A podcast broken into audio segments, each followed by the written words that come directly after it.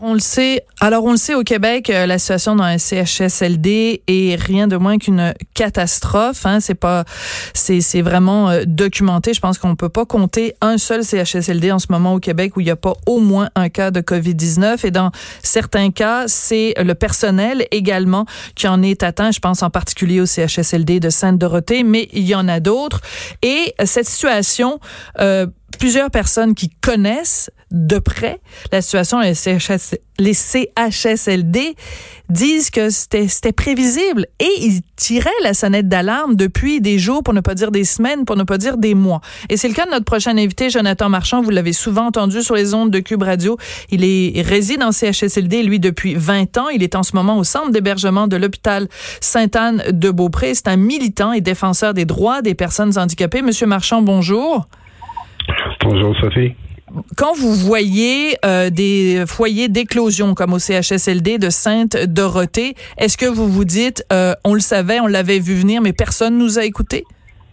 Oui, tout à fait. Ça fait longtemps qu'on sait que ça va, ça va arriver ici. Parce qu'au Québec, on est très mal positionné. On a beaucoup de gens en CHSLD, puis dans toutes sortes de, de résidences pour euh, de résidences pour aînés. Donc, euh, c'était quelque chose qui, qui, était prévisible vu euh, la forte proportion de la population qu'on a dans ces endroits-là. C'est quoi le problème, Jonathan? Pour quelqu'un qui, évidemment, ne connaît pas nécessairement la situation SHLD, c'est quoi? C'est qu'on n'a pas suffisamment testé le personnel, c'est qu'on n'a pas suffisamment de personnel sur place, ou c'est le fait que, euh, je veux dire, c'est la tempête parfaite, c'est-à-dire que c'est des gens dont la santé est fragile et qui sont euh, réunis tous ensemble dans un centre où il y a du personnel qui voyage d'un centre à l'autre. C'est quoi le plus gros problème dans le CHSLD? Euh, le plus gros problème, c'est l'offre de service, c'est le modèle actuel euh, où est-ce que des, employés sont partagés entre plusieurs euh, établissements ou plusieurs unités de soins, plusieurs résidents. Donc ça, c'est très propice à la propagation du virus. Hein. Puis les services du CLSC aussi le sont.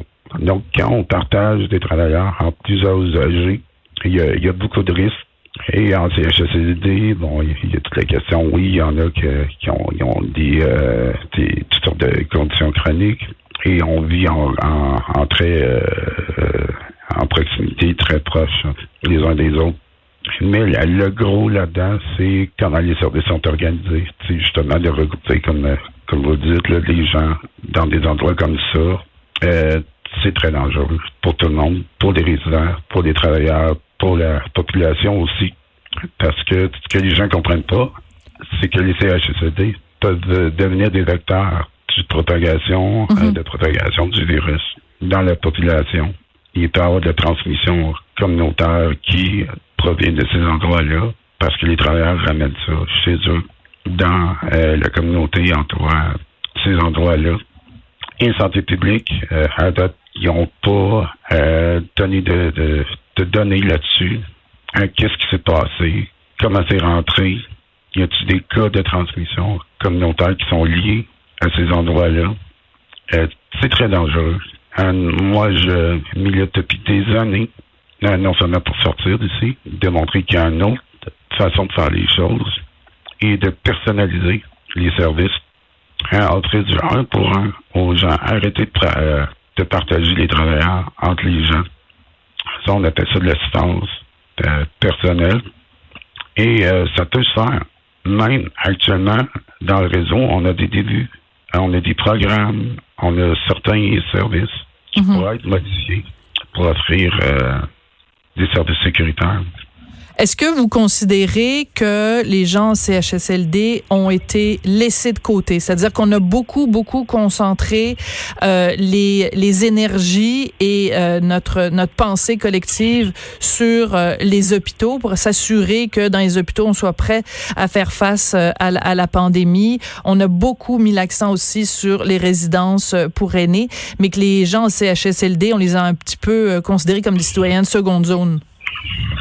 Euh, maintenant, je pense que le gouvernement avait des plans mais ils n'ont pas été ajustés selon la réalité de ce virus-là, parce qu'il y a une période d'incubation assez longue où est-ce que les gens peuvent être euh, asymptomatiques ou pré-symptomatiques, puis peuvent transmettre le virus. Hein. C'est, pas comme le, H1N1. Euh, puis euh, ça, ça fait en sorte que les, services comme ça, les CHSED, CLSC, etc., c'est des services qui sont très propices à répandre les virus. Donc, euh, ça, on l'a, l'a pas venir, mais on aurait dû euh, ajuster nos plans très, très rapidement quand on a vu euh, qu'est-ce qui s'est passé bon, ailleurs dans le monde, aux États-Unis, en Europe, mm-hmm. puis ce qui se passe en France. Oui. Il y a le docteur Lucier, David Lucier, qui est gériatre et qui a vraiment lancé un, un cri du cœur, un cri d'alarme en disant on a besoin d'aide. C'est, c'est, c'est, c'est décourageant quand même. Les médecins qui sont sur le terrain disent écoutez on est on est laissé à nous-mêmes. On n'a pas les ressources. On n'a pas il n'y a pas assez de préoccupations. Quand vous voyez le cri du cœur du, du docteur Lucier vous réagissez comment monsieur Marchand? Ben, tout à fait euh, euh, un des gros problèmes, c'est que la gestion sur le plancher, ils ont souvent pas les outils pour gérer euh, bien la crise. Euh, le, le, réseau de la santé, hein, quand on parle des CHSLD, des CIUS, c'est pas quelque chose qui est agile. La, la, structure bureaucratique est très euh, rigide. Ça, ça fait en sorte que ça prend des semaines là, avant de prendre des décisions, puis hum. qu'ils soient implantés sur le plancher quand on, le, gouvernement sont, sont, en train de regarder, hein, de, réorganiser le travail pour minimiser, minimiser, les risques de propagation du virus, mais ça fait quoi, quatre, cinq jours qu'ils regardent ça? Pourquoi il n'y a pas eu d'action? Je veux hmm. dire, c'est une question d'heure. Il, faut qu'il y ait des actions concrètes qui soient prises euh, directement sur le plancher, mais la, toute la structure bureaucratique euh, décisionnelle, je veux dire, c'est c'est très long, puis euh, c'est un gros bateau à tourner. Puis moi, c'est ça qui me fait peur. On, voit qu'on est peut-être deux, trois semaines en, en, retard.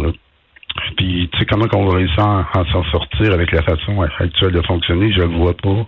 Il faudrait qu'il y ait euh, vraiment des, des, des, euh, des solutions drastiques qui soient mises en place, mais ça tarde à venir. Puis ça, c'est vraiment décourageant. Puis moi, c'est pour ça que je veux sortir du je ne veux plus être sujet à ce système-là. Hmm. Euh, je veux gérer moi-même mes services puis prendre des mesures pour être en sécurité, comme tous les autres Québécois. Hein, je veux avoir euh, l'égalité des chances de survie. Vous avez euh, fait une publication euh, Facebook qui vraiment est un, oh, ça fait, c'est triste à lire. Vous écrivez en lettres majuscules, je veux sortir d'ici, je veux sortir du CHSLD, je ne veux pas mourir ici. Et vous dites la population québécoise doit se réveiller. Vous êtes aussi sujet à cette solution finale. Écoutez, c'est des mots lourds de sens, là, Jonathan, là, quand vous commencez à parler de solution finale, on sait très bien à quoi vous faites référence. C'est aussi grave que ça.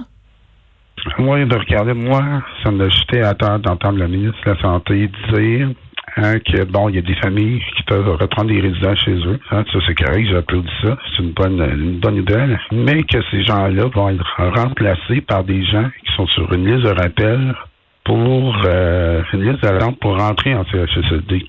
On va continuer de tirer des bûches dans les foyers euh, d'infection au Québec. Je dis c'est un non-sens, c'est inhumain d'envoyer des gens, encore aujourd'hui, dans des CHSLD quand on, sait qu'ils sont à risque, on mm. sait que c'est des vecteurs de propagation du virus, puis on les envoie à leur mort. Comment est-ce qu'on peut faire ça au Québec? On n'a pas besoin de faire ça. On peut faire autrement. Moi, ça fait des années que je me bats pour leur montrer qu'on peut faire les choses autrement. Mais ils ne veulent rien savoir. Puis tout ce qu'ils veulent faire dans le futur, c'est mettre en place des maisons des aînés. C'est la même chose. Vous avez peur que ah. dans, dans, dans d'éventuelles, euh, dans de futures maisons des aînés, telles que promises par euh, Marguerite Blais, la ministre des Aînés, que ce soit également la même chose, le même problème, c'est-à-dire des foyers, des vecteurs de transmission de, de, de pandémies. Ça peut être des pandémies de toutes sortes d'autres euh, virus, là. C'est ça votre crainte? Ben, ben, certain, c'est le même modèle. C'est le même modèle institutionnel. Le, personnel est partagé entre les euh, entre les euh, usagers, entre les résidents, puis il euh, n'y a aucune raison pourquoi ça rentrerait pas dans les maisons des aînés, puis ça ferait la même chose. le modèle institutionnel comme ça, ça doit être aboli. Ça doit devenir un droit de vivre chez soi au Québec. Il faut arrêter de forcer les gens à vivre dans des endroits pareils. C'est inhumain. Je sens que vous êtes très euh, très affecté. Je pense que ce qui ce qui vous a affecté aussi, euh, Jonathan, c'est euh, la mort de Jean Truchon. Jean Truchon, c'est un, une personne donc qui est qui avait beaucoup beaucoup bataillé devant les tribunaux avec Nicole Gladu pour modifier justement les critères d'aide médicale à mourir. Et Jean Truchon donc est décédé au, au cours des dernières heures parce qu'il a devancé sa demande d'aide médicale à mourir. Vous, ça vous a beaucoup fait réagir. Ça, vous le connaissiez, M. Truchon? Oui, moi, j'ai, euh, je pourrais facilement être euh, M. Truchon hein, parce que euh, j'ai vécu des choses très similaires à lui. on m'a forcé à vivre dans un CHSLD. Lui, il voulait pas aller là. Il demandait du soutien à domicile. Hmm. ils ont refusé de, le, de, de lui offrir, puis il s'est ramassé en CHSLD c'est là qu'il a commencé à parler de, vouloir mourir. Puis bon, il s'est engagé sur cette voie-là pour euh, avoir de l'assistance pour se tuer. Mais moi, ce que je veux, c'est de l'assistance pour vivre. On peut-tu hum. l'avoir? Je veux dire, c'est, c'est quoi cette idée-là qu'on a au Québec de pas permettre aux gens de vivre chez eux, tranquilles, en sécurité, puis qu'il faut absolument les enfermer dans des institutions? Pourquoi qu'on fait ça? Puis on voit les drames que ça produit. Quand tu es dans un endroit pareil, tu peux pas te protéger. Vous, chez vous, là, vous êtes en mesure de prendre des mesures pour vous protéger. Mm-hmm. Hein, vous décidez qui rentre, qui sort de, chez vous, puis vous êtes en contrôle de votre environnement. Mais dans des endroits comme ça, tu n'as aucun contrôle. C'est le gouvernement qui gère ta vie de A à Z. Puis on voit ce que ça fait. Mm. Alors, pourquoi qu'on fait pas autrement? Au CHSLD où vous habitez, est-ce qu'il y a pour l'instant euh, des cas euh, déclarés de, de, COVID, soit chez les, euh, les patients, les résidents, soit chez le personnel euh, soignant? Non, pas encore. Euh, nous, on était à 40 minutes de Québec environ. On est un peu en, région. Donc, ben, mais pour moi, c'est une question de temps. Je veux dire, avec le, la nature du virus, où est-ce que bon, il y a 30% des gens qui l'ont, qui n'ont pas de symptômes ou presque. Euh, c'est clair qu'éventuellement, ça va rentrer ici, mais là, c'est de voir comment on peut limiter les dégâts si ça rentre ici. Mais moi, c'est clair qu'à long terme, le, virus est avec nous, puis euh, rester isolé dans un CHSLD pendant des années, c'est pas une option. Hein? Puis je pense que les gens devraient avoir accès à des plans de sortie. Ceux-là qui veulent, qui peuvent sortir, doivent avoir le droit de sortir. La, la ministre Marguerite Blais, euh, bon, il y a beaucoup de gens qui voulaient lui parler aujourd'hui, puis elle a dit, écoutez, non, je parlerai pas, mais on va faire le point sur la situation qui est vraiment critique dans les CHSLD à la conférence de presse euh, du premier ministre François Legault euh, à 13 heures. Si vous aviez Marguerite Blais devant vous ou François Legault devant vous, qu'est-ce que vous voudriez leur dire? Qu'est-ce que vous voudriez qu'ils annoncent aujourd'hui à 13 heures? Mais moi, je voudrais qu'ils annoncent un plan compréhensif euh, pour adresser la, crise dans, les CHSLD. C'est-à-dire, ils devraient arrêter euh, de mettre des gens en CHSLD, de fournir l'assistance que les gens restent chez eux, puis justement arrêter d'alimenter euh, ces foyers d'infection-là. Il faut qu'il y ait des alternatives, puis l'alternative, c'est pour les maisons des données. Je suis désolé, c'est ça qu'ils ont, ont prévu, ils ont promis aux Québécois mais ça, ça va devoir être mis de côté pour des solutions qui respectent les droits et les libertés des gens et qu'on laisse les gens tranquilles chez eux. Ouais, je veux juste citer euh, votre texte, puis bon, les auditeurs me connaissent là, j'ai pas l'habitude d'utiliser ce genre de vocabulaire là, mais à la fin de votre texte sur Facebook, Facebook, vous dites, euh, bon, je vais le dire, fuck les CHSLD, fuck les maisons des aînés et fuck ce gouvernement sans cœur. Euh, vous trouvez vraiment que le gouvernement, euh, en ce moment, euh, manque de cœur avec les gens qui sont euh, dans les centres hospitaliers de soins de longue durée? Oui, moi, moi j'ai tout fait, absolument tout, pour changer les choses, pour être entendu. On m'a ignoré, on continue de m'ignorer, puis c'est pas vrai que je vais aller mourir dans le coin sans rien dire, sans rien faire. Les choses doivent changer. En tout cas, en vous donnant la parole aujourd'hui, je pense qu'on on contribue à notre façon à faire euh, bouger les choses en espérant que votre cri du cœur, votre cri d'alarme, que la sonnette que vous sonnez, qu'elle va être entendue et qu'en effet le gouvernement va, va réagir à ce qui est rien de moins qu'une catastrophe annoncée en ce moment dans les CHSLD. Jonathan, je veux juste euh, vous offrir euh, toute ma bienveillance, toute ma, ma sympathie. C'est vraiment des moments pas faciles pour vous et aussi pour tous les gens qui sont en ce moment dans les CHSLD. Alors d'avoir pris le temps euh, de nous parler, puis gardez le moral, Jonathan, parce que je sais que c'est des moments qui sont pas faciles, euh, mais euh, sachez que nous à Cube, on vous aime, puis on vous appuie, puis c'est toujours important de vous parler parce que la parole que vous portez on l'entend pas, on l'entend pas assez souvent. Donc, merci puis bon courage pour la suite des choses. Merci, Sophie. Jonathan Marchand, qui habite donc en CHSLD depuis 20 ans. Il est en ce moment au centre d'hébergement de l'hôpital de Sainte-Anne-de-Beaupré.